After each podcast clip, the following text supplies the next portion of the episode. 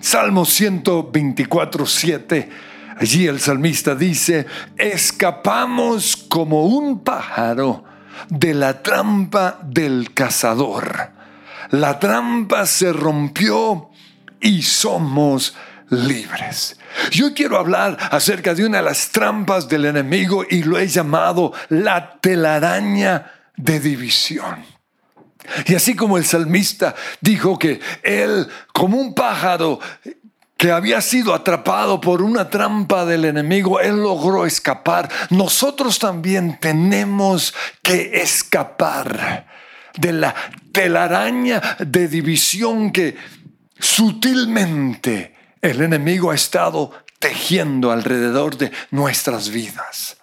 La Biblia nos muestra a Satanás, el diablo, como el destructor. Dice en Juan 10:10, 10, el propósito del ladrón es robar, matar y destruir.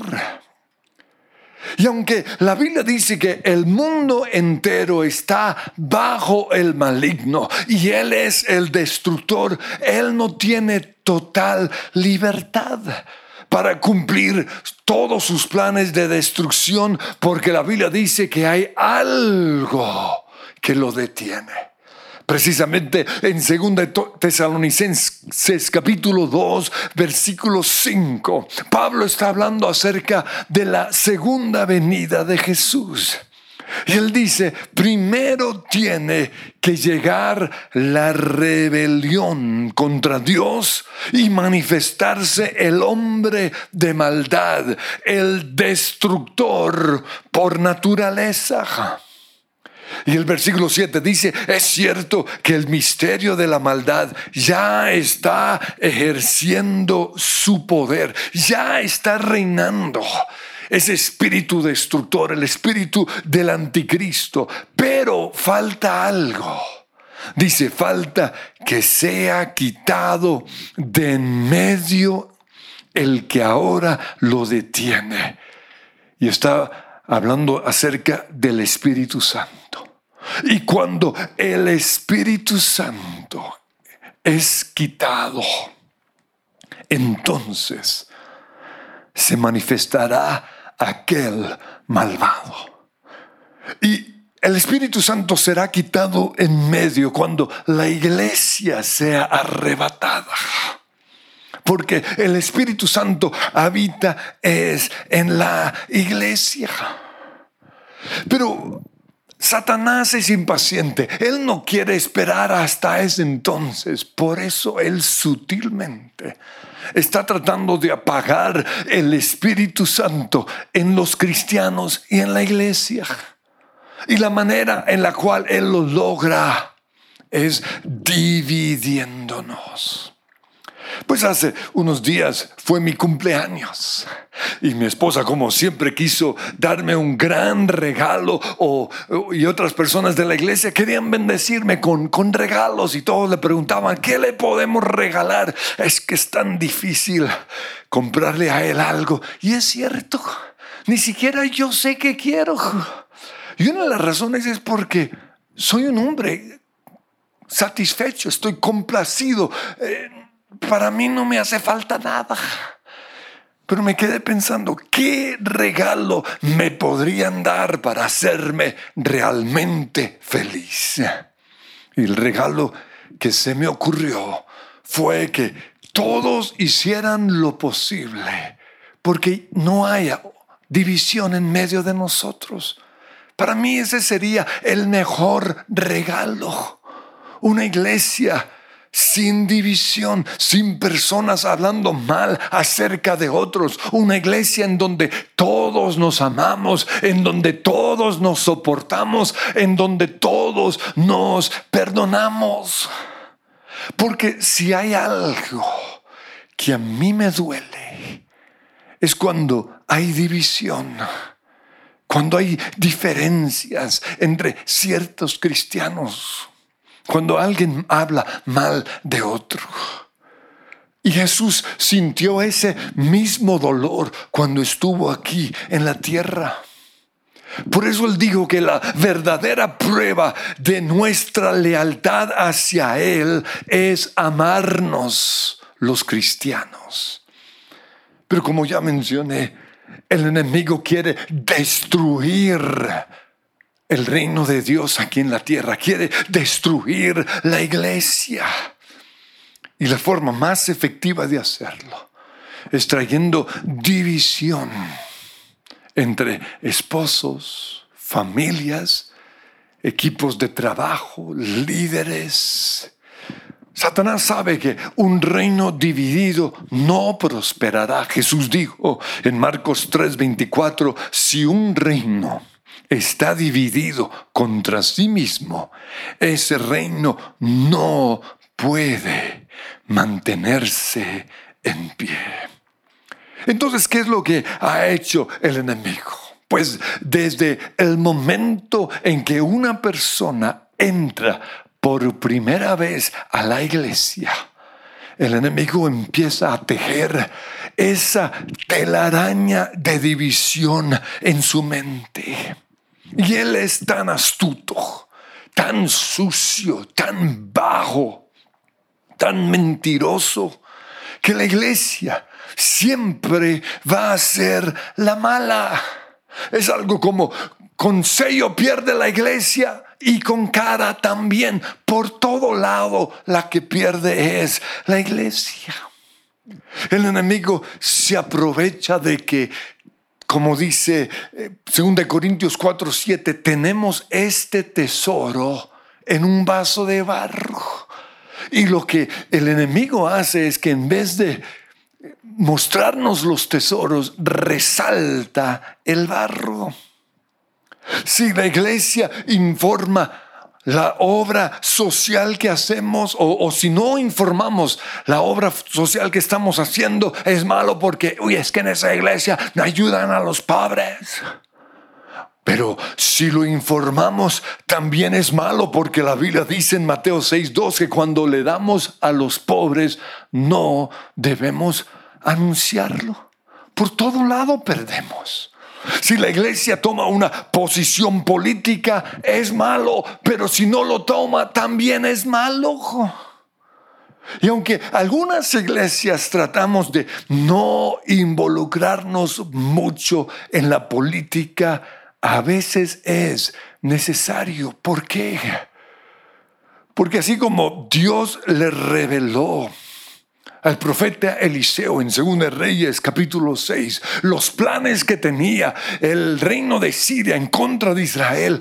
A nosotros a veces Dios también nos muestra los planes que algunos tienen para destruir la iglesia. Y lo que pasa es que todos los errores o todas las debilidades de una iglesia, el enemigo los planta en nuestra mente.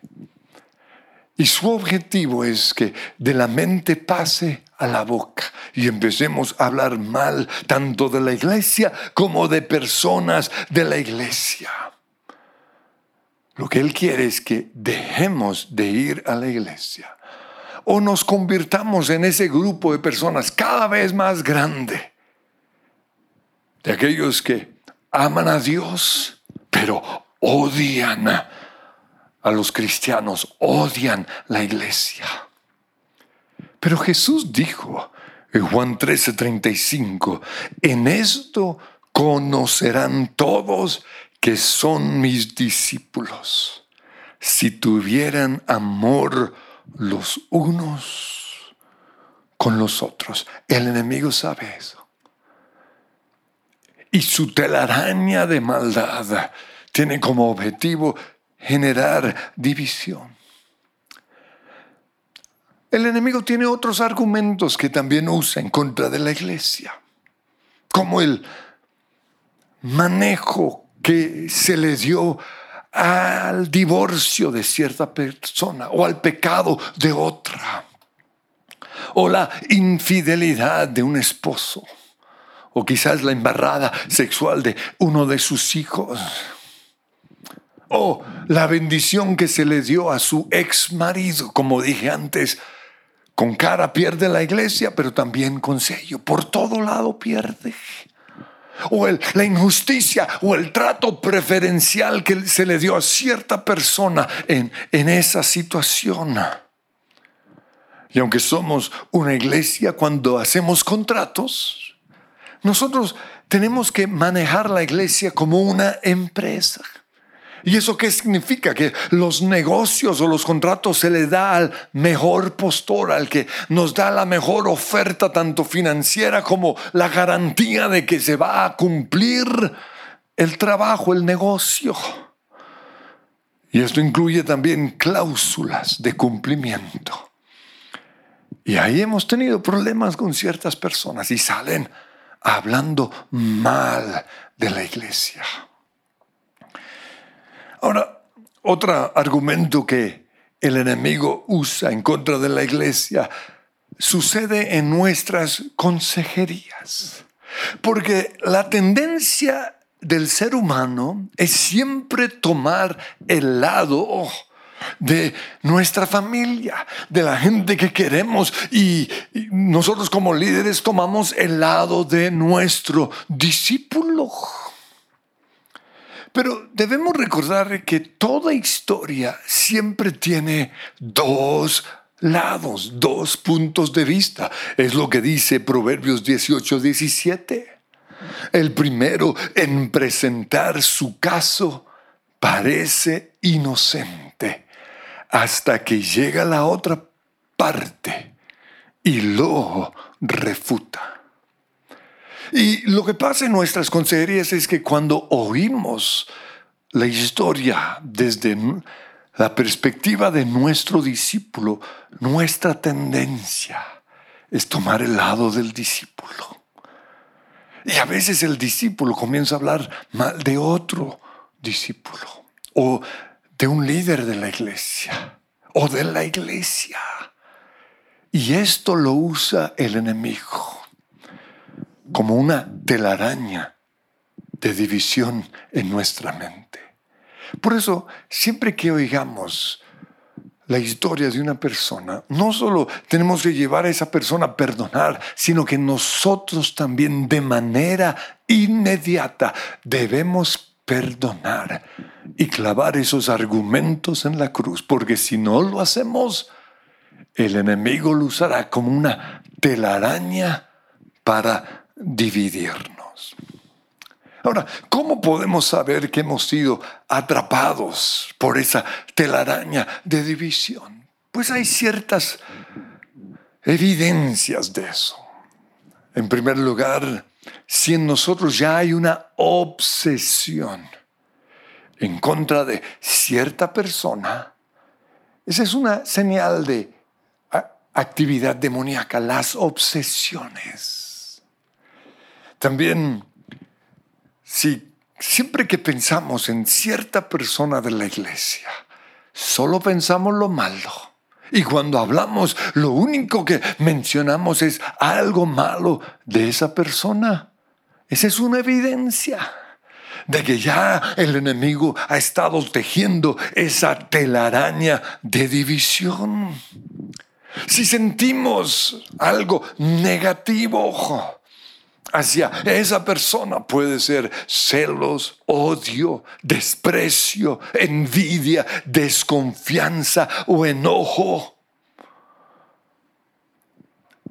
Eso es una señal de que ya algo está haciendo el enemigo en nuestras emociones.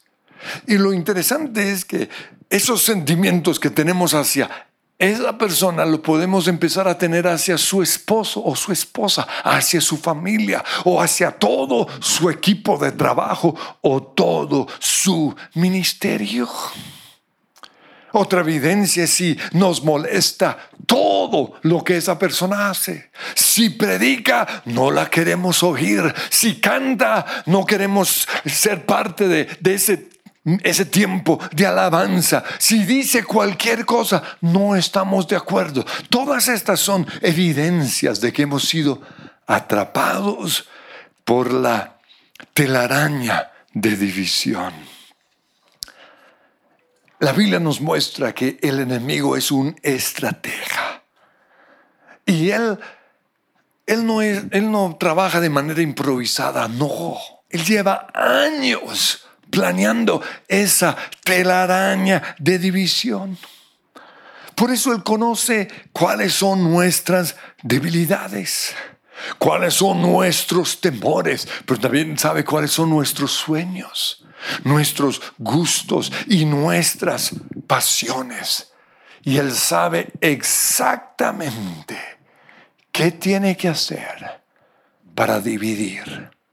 Dividir nuestros matrimonios, dividir nuestros hogares dividir la relación entre los papás y los hijos. Y esto lo digo porque el gran ataque del enemigo es en contra de nuestros hijos. Hoy tristemente muchos hijos de pastores no quieren nada con Dios porque Satanás logró su objetivo. Pero esto mismo también sucede con los hijos de los líderes los hijos de los creyentes. Y una de las estrategias del enemigo es hacerle creer a nuestros hijos que nosotros los papás siempre vamos a tomar el lado de la iglesia o el lado de nuestros discípulos o el lado de cierta persona de la iglesia. ¿Y cómo hace esto el enemigo? Tergiversando lo que hemos dicho quizás o lo que hemos hecho. Pero esa telaraña malévola del enemigo tiene que ser desenredada. En mi caso personal, yo sé que mis hijos podrían tener muchos argumentos en contra mía o en contra de mi esposa. Y una de las razones es porque a mis hijos yo les exijo más que a cualquier otra persona de la iglesia. Otro argumento es porque la Biblia dice que el buen pastor deja las 99 que están bien, las deja en su rebaño y se va a buscar a la oveja que se perdió. Y eso a veces hacemos nosotros los pastores o los líderes como nuestros hijos están bien, como ellos aman a Dios, los descuidamos y los dejamos allí con las otras 99.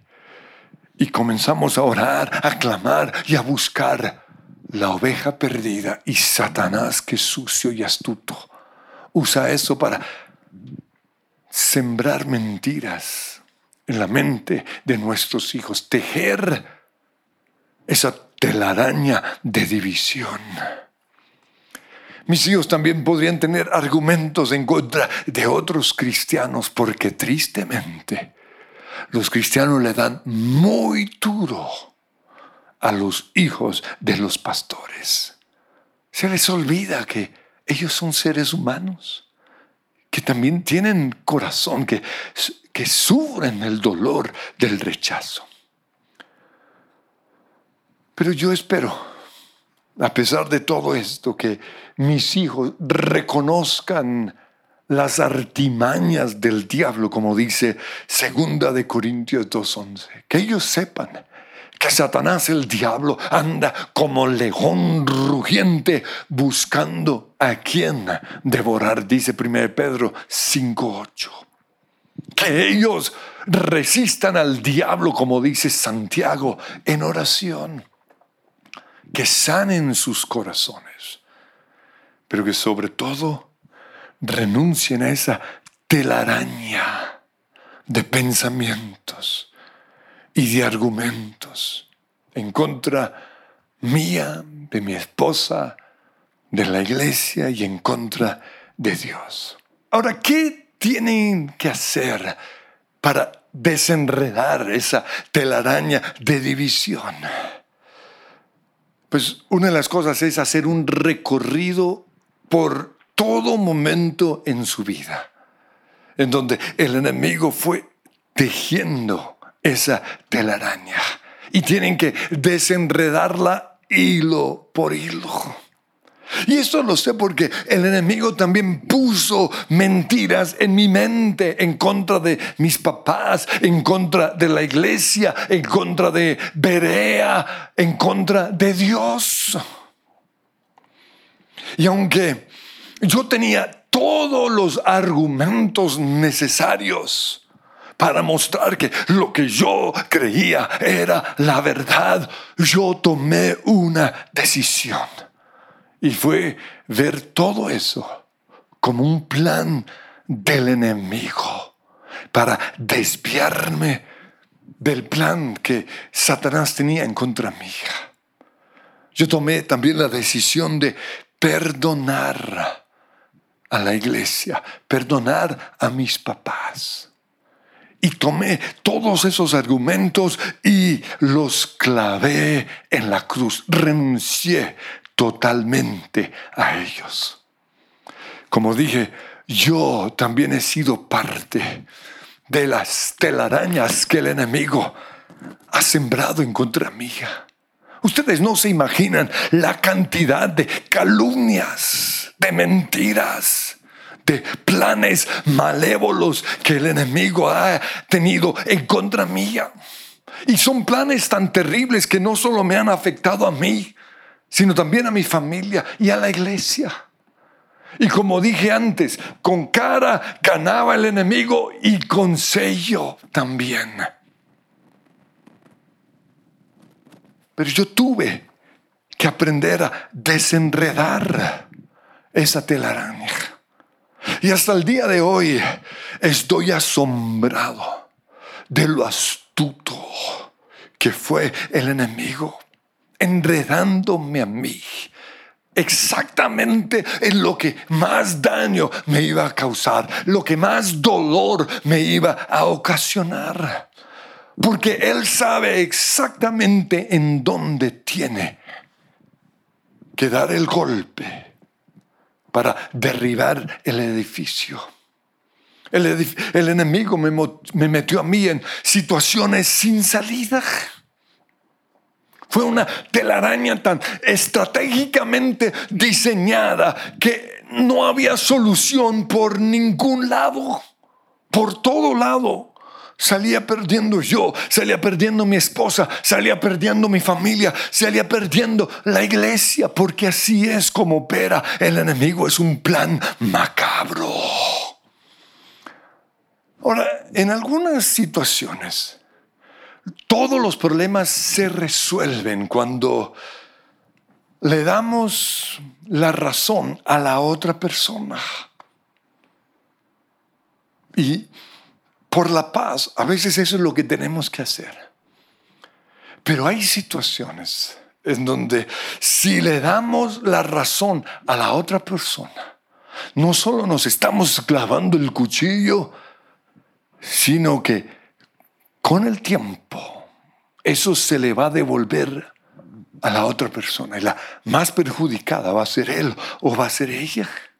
Y así me encontraba yo sin salida alguna. Es como en las películas cuando vemos al protagonista cargando una bomba que está a punto de explotar o más bien desactivándola. Así he estado yo. En mi caso, los que podrían resolver el caso y desenredar la telaraña no querían hacerlo. No podía yo hacer nada. Yo hice lo que yo podía hacer desenredando esa telaraña. Por eso lo único que podía hacer era usar mis armas espirituales. ¿Y cuáles son? Alabar a Dios, dar gracias en todo, leer la palabra del Señor, perdonar, seguir renovando mi mente asegurarme de que en, en medio de esa telaraña se manifestara el fruto del Espíritu Santo. Seguir creyendo, esperando y confiando en Dios. Cada persona es responsable de desenredar su telaraña o la telaraña que el enemigo ha tejido alrededor de su vida. Pero a veces, estudiando las telarañas de otras personas, he podido aprender a desenredar mis telarañas. Pero además de eso, he aprendido, he, visto que he cometido errores en la vida de otras personas. Y he podido entender su situación. Por eso quiero compartir uno de los casos que nos afectó como la iglesia, como iglesia, y, tiene que ver con el primer líder de alabanza que tuvimos.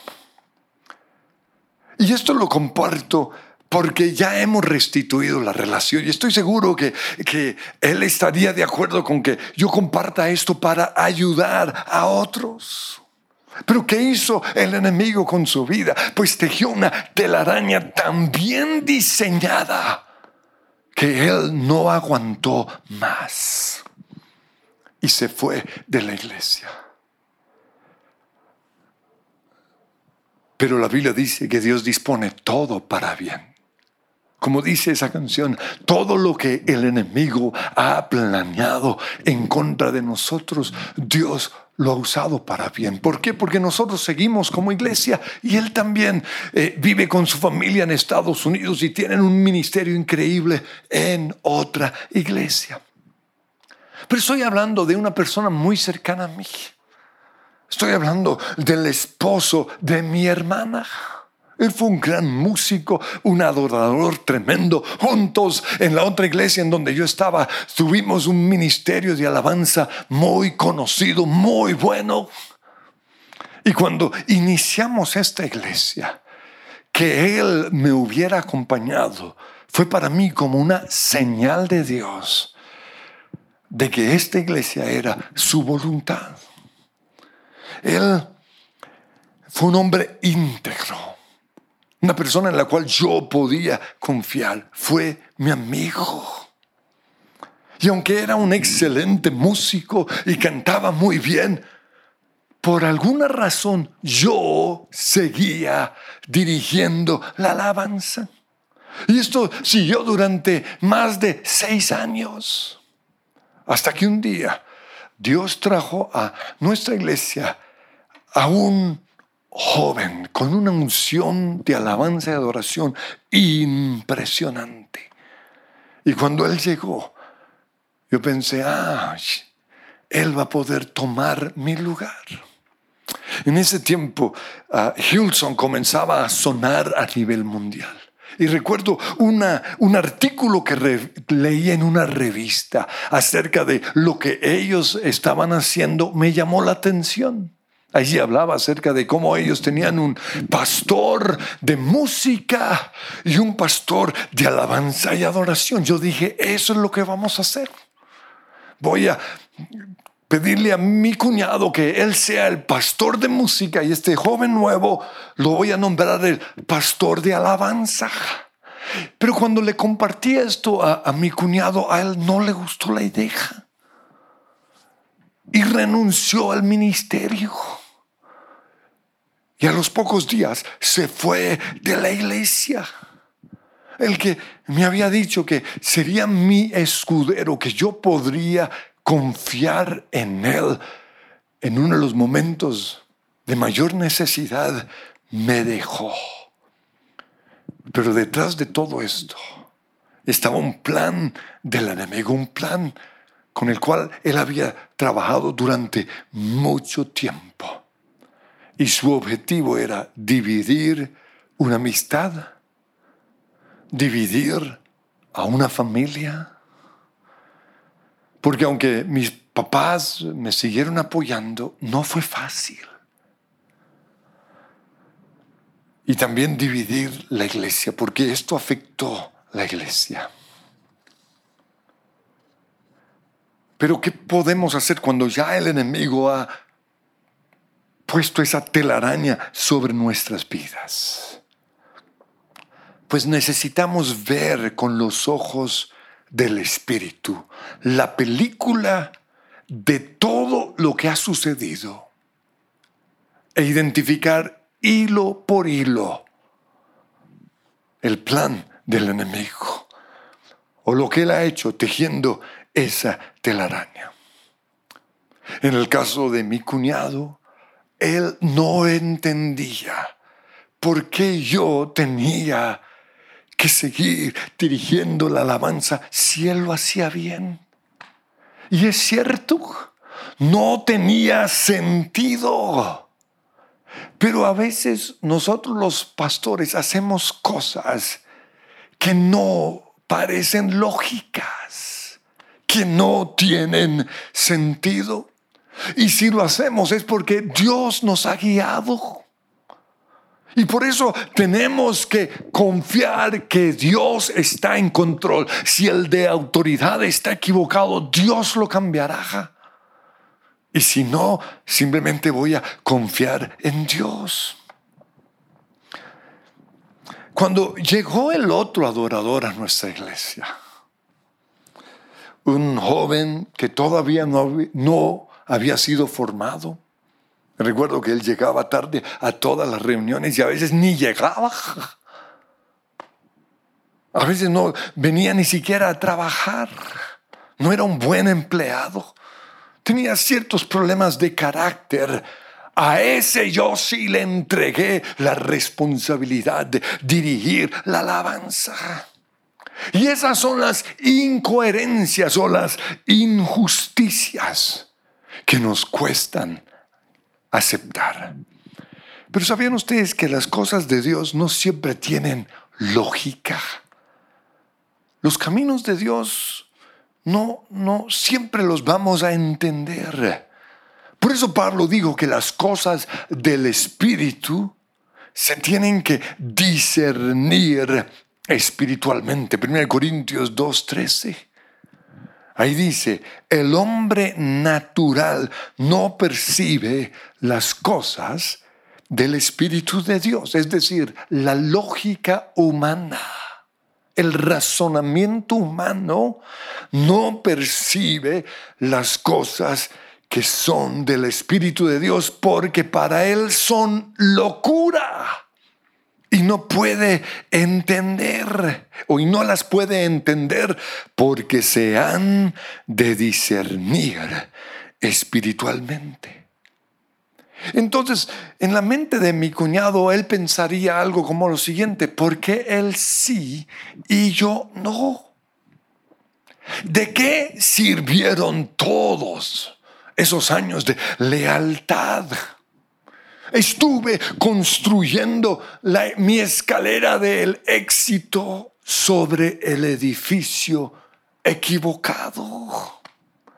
Todo eso pasó por su mente porque esas son las telarañas de división que el enemigo va tejiendo en nuestra mente. Aún el salmista, en una ocasión, él dijo en el Salmo 73, 14, ¿de qué me sirve mantener mi corazón limpio y mis manos lavadas en la inocencia si a mí me va mal y a este otro pelagato le va lo más de bien? Y eso pasa por toda nuestra mente. Pero es que hay cosas de la gracia o el favor inmerecido de Dios que no entendemos. Pero no podemos dejar que el enemigo use eso en la telaraña de división que él está tejiendo. Algo similar también le pasó al, al hermano del hijo pródigo. Por eso le dijo a su papá en Lucas 15, 29, fíjate cuántos años te he servido sin desobedecer jamás tus órdenes. Y ni un cabrito me has dado para celebrar. Pero ahora llega este hijo tuyo que ha despilfarrado su fortuna con prostitutas y tú mandas a matar en su honor al el ternero más gordo. Sí, hay muchas cosas en la vida que no son justas, entre comillas. Pero esa clase de razonamiento, Esos pensamientos son las telarañas que tienen que ser desenredadas. Mucho tiempo después supe que a mi cuñado le hubiera gustado ser contratado de tiempo completo como líder de alabanza de la iglesia, pero yo nunca supe eso. Ni siquiera pasó por mi mente porque él era un ingeniero. Él ganaba más del doble de lo que yo como pastor ganaba. Este joven que contraté entró ganando el mínimo. Entonces, ni siquiera con mi lógica hubiera pensado en eso. Por eso, ¿qué es lo que tenemos que hacer en situaciones así? Sentarnos con Dios y hablar antes de tomar decisiones que van a marcar para siempre nuestra vida. Dice 2 Corintios 10, 4 que las armas con las cuales luchamos no son del mundo, sino que tienen poder divino para derribar fortalezas. Y dice, destruimos argumentos. Y de eso se trata este mensaje, de destruir todo argumento, toda fortaleza mental, toda altivez que se levanta contra el conocimiento de Dios. Y llevamos cautivo todo pensamiento para que se someta a Cristo. Por eso si nosotros antes de tomar decisiones que podrían afectar para siempre nuestra vida, más bien, tomamos un tiempo para sentarnos con el Espíritu Santo a desenredar esa telaraña que el diablo ha estado tejiendo sobre nosotros, nos daríamos cuenta de muchas cosas. Nos daríamos cuenta que algunas cosas que hemos visto o que hemos creído haber visto, que son hechos y datos, fueron más bien malentendidos del enemigo o videos que él sembró en nuestra mente. Que muchas cosas que hemos oído o que creíamos haber oído fueron palabras que el enemigo distorsionó muchas injusticias que hemos tenido que soportar, quizás fueron senderos que Dios había planeado para nosotros. O muchas situaciones en donde encontramos a nuestro esposo o a nuestra esposa o a alguien de la iglesia con las manos en la masa, como se dice por ahí fue simplemente una coincidencia diabólica.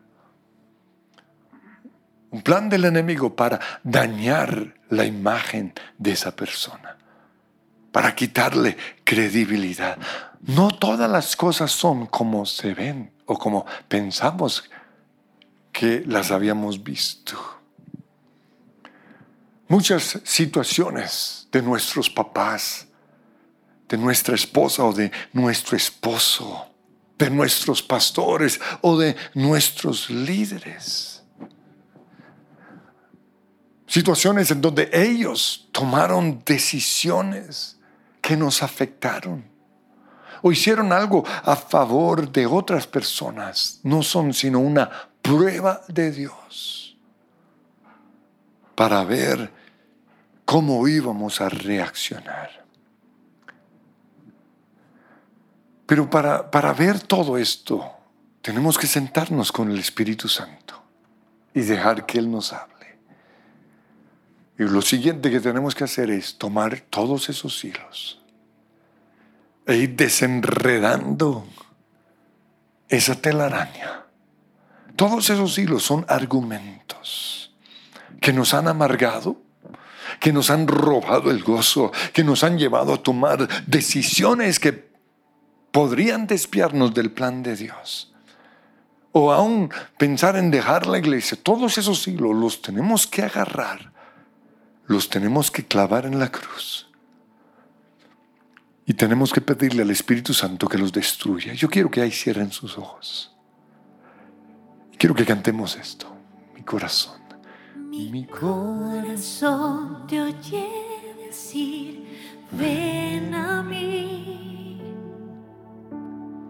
Correré a ti, a tu encuentro, Dios. Deleitarme en ti, solo en ti. Cada día buscaré tu presencia.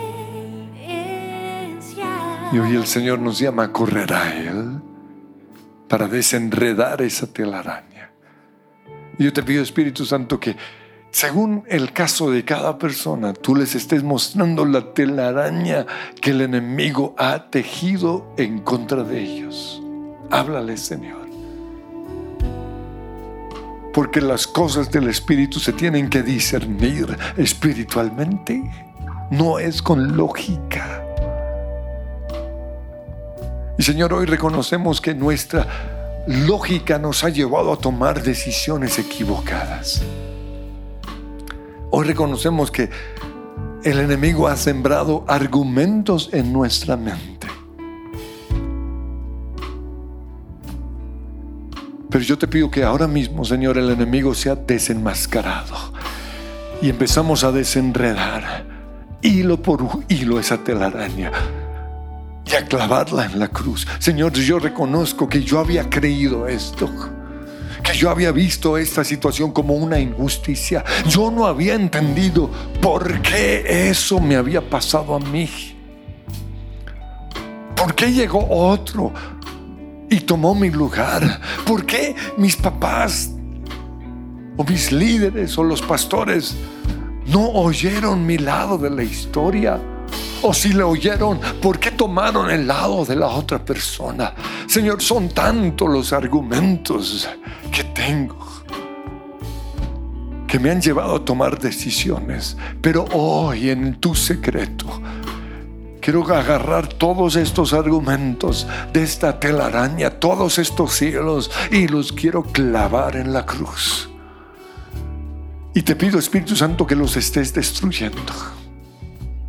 Todo espíritu de división en nuestra iglesia ahora mismo se va. Todo espíritu de división en nuestros matrimonios, en nuestros hogares, ahora mismo se rompe en el nombre de Jesús. Y a ti, Satanás, te decimos, te hemos desenmascarado. Te vas ahora mismo porque Dios cubre este lugar. Pintas, pintas el aire con tu presencia.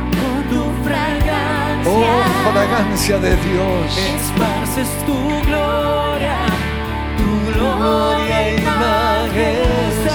Pintas el aire,